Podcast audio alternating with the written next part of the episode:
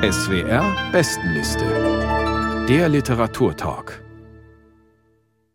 Kommen wir zum nächsten Buch und zum neuen Gedichtband von Büchnerpreisträger Jan Wagner. Steine und Erden heißt der Band, der im Hansa Berlin Verlag erschienen ist und auf Platz zwei der SWR Bestenliste im Januar steht. Beate Tröger, der Titel von Jan Wagners erster Lyrikveröffentlichung vor 23 Jahren lautete Probebohrung im Himmel.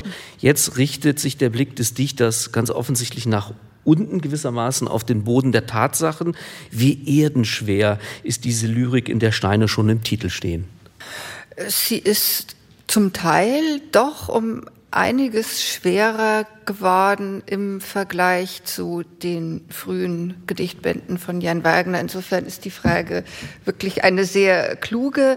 Jan Wagner hat nun auch die 50 schon überschritten, also ist auch kein junger, aufstrebender Dichter mehr, sondern wir haben es gerade gehört, unter anderem auch mit dem wichtigsten Literaturpreis ausgezeichneter Autor, der in seinem nunmehr achten Band Steine und Erden nichtsdestotrotz aber das tut, was er seit vielen Jahren und Jahrzehnten tut und was er einfach phänomenal gut kann. Er nähert sich den Dingen, er nähert sich den alltäglichen Dingen, er nähert sich historischen Personen, er nähert sich Kunstwerken, er nähert sich Städten, Landschaften und er tut das immer in einer ganz großen Detailgenauigkeit und in einer besonderen Formstrenge. Und ich glaube, das kann man auch an der Stelle erwähnen. Jan Wagner schreibt sehr lange an jedem einzelnen Gedicht. Das ist nicht ein Mensch, der aufsteht und improvisiert, sondern das ist wirklich auch ein hochqualifizierter literarischer Handwerker im besten Sinn. Und er sagt es auch von sich, wenn er über seine Lyrik spricht, dass die Form für ihn wie ein Korsett ist, in dem man dann paradoxerweise freier atmen kann. Und ich glaube, das ist erstmal das, was zu dem Band ganz allgemein zu sagen ist. Und auf die Erdenschwere vielleicht noch zu sprechen zu kommen. Also das ist das Schlussgedicht, das ist ein sehr langes Gedicht. Das kommt auch wieder aus dem Beiläufigen heraus und geht aber letztlich bis hin zu Erde zu Erde und Asche zu Asche. Also da wird's richtig schwer und leicht zugleich. Tief. Wir hören jetzt zwei Gedichte aus dem Band und bekommen ein Gefühl für die Lyrik von Jan Wagner. Es liest Sebastian Miro, bitte sehr. Reifen. Dort, wo die Stadt versickert, beim Bahndamm, jenseits der in ihrer Pracht erstarrten, riesigen Zikade des Umspannwerkes, siehst du sie. Gebraucht, getürmt, ein ganzes Feld, gezackt oder gewellt die Maserung in jedem Bauch. Und dunkler als sämtliche Rembrandts zusammen. Gummi-Akropolis, Heiligtum des Banalen. Im Herbst berennt es der Sturm, erduldet es die Peitschen des Graupels, nun surrt Insektenstille. Juli-Transparenz. Der Löwenzahn mit seinen Angora-Pullis. Die Schafgarbe am Zaun, und an den Gräsern Zecken, ganz auf ihre Borreliose konzentriert. Hoch auf dem Thron, vergessen die Götter Dunlop, Goodyear, Pirelli, fern von der glorreichen Bremsspur, den Abgasen Fortschrittsschlacke.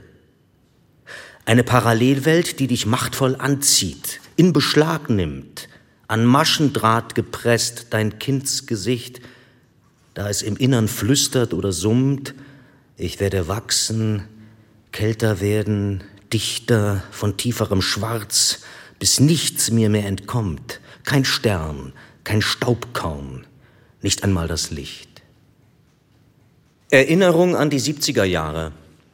Jener Nachbar, der durch die Straßen irrte, Kopf im Nacken, immerzu wackelnd, wie ein Eskimo die Nase an Wolken reibend. Gab es ihn wirklich? Herbstlicht, in den Wohnzimmerfenstern erst ein Glimmen, dann das Lodern der Tagesschau.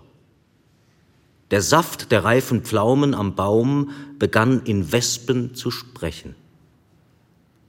Wer ließ alles gleichzeitig in der Welt sein?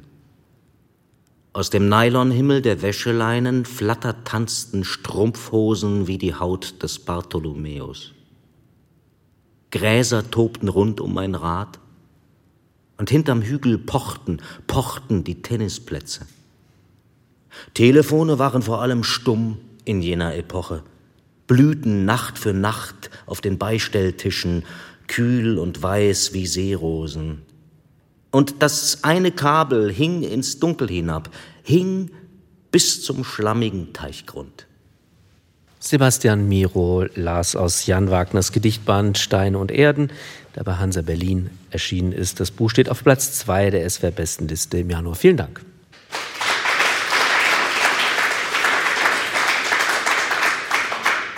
Cornelia Geisler, in seiner Dankesrede zur Verleihung des Büchnerpreises 2017, wir haben das ja schon erwähnt, sagte Jan Wagner, ich mache Verse aus der Überzeugung heraus, dass noch das Geringste zum Gedicht werden kann.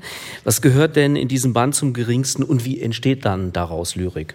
Das geringste ist diesmal nicht der Giersch, wie in den Regentonnen-Variationen, das ja auch ausgezeichnet worden ist, das Buch.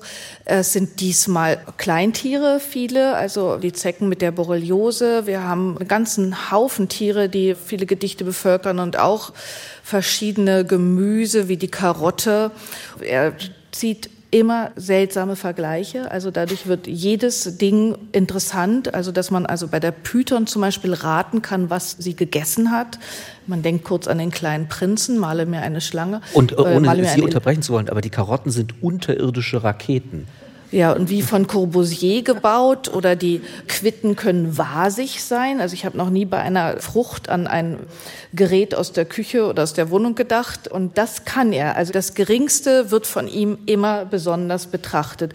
Und er bringt das Geringste in Form und in ungewöhnliche Reime auch zum Beispiel. Also zum Beispiel Königsdrama reimt sich auf Pyjama. Das hat man sonst nicht. Wenn ich das mal noch ergänzen darf, wir haben das ja gerade gehört, also von den hinteren Hügel pochten, pochten, die Tennisplätze, Telefone waren stumm in jener Epoche. Also das sind wirklich auch Texte fürs Ohr, wo man in den Pochen und der Epoche diese Klang Ähnlichkeiten und dass Jan Wagner wirklich auch nicht nur mit den Augen, sondern mit den Ohren sehr genau arbeitet. Mhm. Aber wenn ich und im Haus des toten Uhrmachers ticken und ticken sämtliche Uhren noch. Mehr Ewigkeit ist nicht zu holen. Nachmittags um halb fünf. Also der, der kommt was Pathetisches. Beim toten Uhrmacher tickt es noch und dann wird es lapidar weggeschoben. Also er hat dann noch das Leichte wieder. Er fängt das wieder leicht ein. Aber gerade hatte ich so den Eindruck, dass Sie auch ein bisschen suffisant darüber gesprochen haben. Stimmt das? Naja. ich bin nicht mit jedem Gedicht glücklich. Also ich beobachte zum Beispiel eine gewisse Affinität zu Reifen. Reifen interessieren mich nicht. Und liegt es nur an den Reifen oder also liegt es auch an der Art und Weise, wie diese Lyrik gearbeitet ist? Gearbeitet ist sie sehr gut, das muss man sagen. Und also wenn ich sie still lese und bei manchen Gedichten denke, interessiert mich eigentlich jetzt nicht so und es dann für mich laut lese, bin ich erstaunt wirklich, wie gut es funktioniert vom Rhythmus her.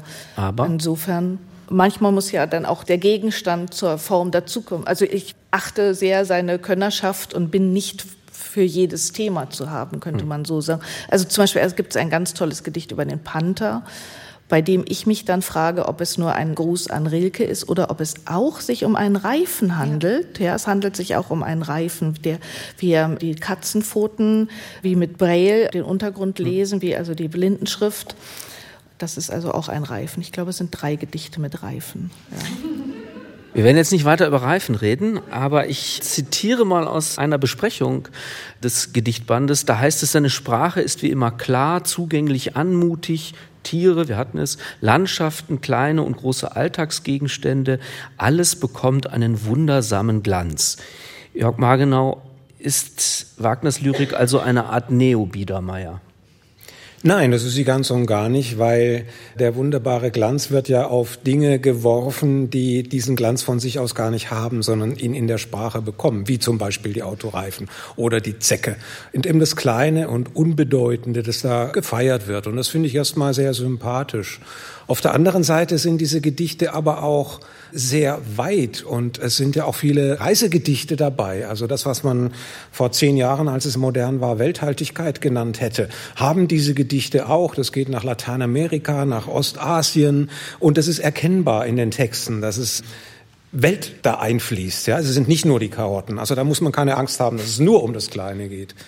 Und das Dritte, was diese Gedichte wirklich auszeichnet, finde ich, ist die Diskrepanz zwischen Form und Erzählung. Also wenn man es immer sagt, das ist die Form und er gießt da was in die Form, aber alles, was er da reingießt, passt gar nicht in die Form. Man hört die Gedichte, die hören sich schön an, und gleichzeitig, wenn man sie mitliest, sieht man, dass all das, was da als eigentlich Erzählfluss, würde ich eher sagen, rüberkommt, überhaupt nicht zu der Form gehört. Also die Form ist was sehr Festes es gibt Sonette zum Beispiel, die aber dann in der Ausführung überhaupt keine Sonette sind, sondern tatsächlich eigentlich ein Prosatext, der nur diese Brüche hat. Das kann man kritisieren, wenn man mag. Dazu bin ich jetzt zu wenig Lyrikexperte, um das sagen zu können. Mir gefällt das. Mir gefällt genau das, dass man das Gefühl hat, wie so ein Weichtier, das irgendwie in ein Schneckenhaus einzieht oder so. Da ist, da ist das Gehäuse schon da und die Sprache fließt hinein und zeigt aber, dass das Gehäuse zu klein ist. Das Gehäuse muss eigentlich zerbrochen werden. Und das gelingt vielleicht nicht immer, weil dann doch am Ende wieder die Form dominiert und das Gedicht mit der Form auch enden muss. Und man aber das Gefühl hat, eigentlich würde ich doch ganz gerne auch die Erzählung dazu lesen. Es bleibt aber beim Gedicht. Man muss sagen, Beate Tröge ist Lyrikspezialistin. Was sagt sie dazu? Naja, das ist eben genau in dem, wie Jörg Margenau das eben so schön beschrieben hat, kein Malen nach Zahlen Autor ist, der eben einfach den Himmel immer mit 15 Blau ausmalt, sondern der nimmt dann auch mal sozusagen um jetzt in dem Bild zu bleiben, grün und auf einmal schaut uns der Himmel ganz anders an und trotzdem ist es noch der Himmel. Also und, und so würde ich sagen, ist auch der Umgang mit der Form. Es gibt die tradierten unterschiedlichen Sonette, Terzinen, er hat da wirklich auch das ganze Repertoire drauf und benutzt es aber, um dann eben frei damit umzugehen. Also er hat ein Standbein und dann tänzelt er aber auch auf dem Spielbein herum und solche Formulierungen, wie wir es gerade auch schon, ich habe es schon mal zitiert, Telefone waren vor allem stumm in dieser Epoche. Also wer sich, wie ich, an die 70er Jahre erinnern kann, der wird tatsächlich in dieser Zeile ja letztlich ein Fragment einer Mediengeschichte aufnehmen. Und ich denke gerade sehr viel über diese Analogtelefone in allen möglichen Kontexten nach, auch in Filmen. Wir erinnern uns, wenn das Telefon dann geschrillt hat und keiner war da, um abzunehmen und dann ist das Haus irgendwie in die Luft geflogen. Sowas gibt es ja heute gar nicht mehr. Und wie Jan Wagner das immer wieder schafft, unsere Aufmerksamkeit so leicht umzulenken, dass tatsächlich eben auch eine ganz große historische oder kulturgeschichtliche Tiefe in diesen Detailbeschreibungen drinsteckt. Das ist wirklich seine Könnerschaft, die mehr kann als Formen erfüllen oder so leicht antickern. Und er beherrscht so etwas wie eine Art lyrische Komik. Im Gedicht Augenwände zum Beispiel wird die Lindenholz-Madonna am, ich zitiere, Rosenkranzaltar zu Rottweil beschrieben. Die gibt's nämlich wirklich. Und die wunderhaften Tränen sind mittlerweile versiegt. Stattdessen könnten, und jetzt zitiere ich ihn wieder, Holzwurmlöcher sein in ihrer Brust. da musste ich wirklich lachen, als ich das gelesen habe. Und das scheint doch auch wichtig zu sein. Also, dass das ein ja, lustiger Dichter kann man gar nicht sagen, aber er ist oft sehr komisch. Und sogar dann in der Form. Also was Sie eben gesagt haben, dass manches ja eigentlich nicht in die Form passt und man könnte es als Prosa lesen. Er hat ja komische Silbentrennungen am Ende der Zeilen immer wieder, wo man jedes Mal stockt und denkt, darf man das? Er darf das, weil das ja dann im Ganzen funktioniert und ich finde, wo etwas, also die Widersprüche stark sind, wo ein bisschen Gesellschaft aufscheint, wie jetzt auch mit den 70er Jahren oder diese merkwürdige Tanzstundengedicht, wo man genau weiß, wie die alle aussehen. Und die sind auch schlimm beschrieben, wenn man sie heute nicht mehr beschreiben würde.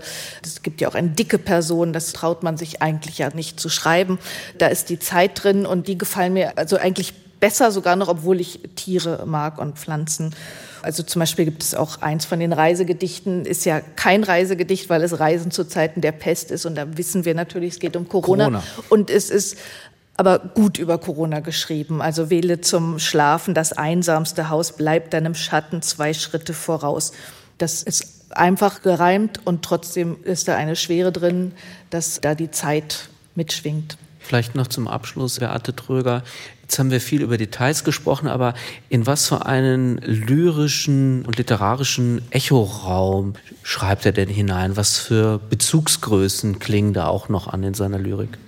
Auf jeden Fall diejenigen der Lyriktradition, die eben in der Form bleiben. Also Jan Wagner ist kein postmoderner Autor, sondern ich würde sagen, er steht in der Tradition der abendländischen lyrischen Moderne, was ihn dann aber eben auch nicht davon abhält, wir haben es, jetzt kommen wir wieder zu den Reisen, sich in anderen Ländern und Kontinenten umzuschauen. Eins meiner Lieblingsgedichte ist tatsächlich auch das mit der Tschunke.